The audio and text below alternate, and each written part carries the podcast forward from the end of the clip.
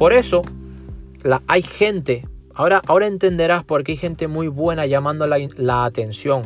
O hay gente muy buena que llama la atención, produce deseo, pero no hay interés. O hay gente que tiene, que genera atención, genera interés, produce deseo, pero no hay llamada a la acción. Así que utiliza esto para, para, para tus productos, para tus bienes, para tus servicios.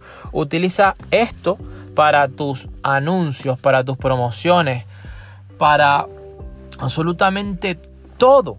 Es que vale para todo.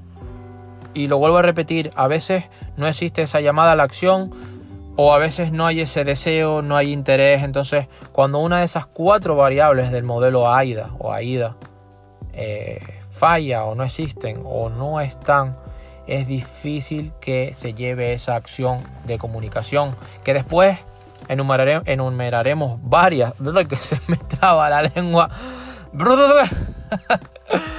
enumeraremos varias para que, para que te des cuenta de las mejores o de la mejor acción de comunicación que se puede adaptar a, a, tu marca personal, a tu branding, a tu concept design o a tu empresa, etcétera, o a tu emprendimiento, si estás en ello. Mm, después de que, de que te hayas entrenado y hayas entendido pues este modelo y estos cuatro conceptos. Atención, interés, deseo y acción. Cualquiera de ellos eh, es importante, difícil si no está en correspondencia y en interrelación con los demás.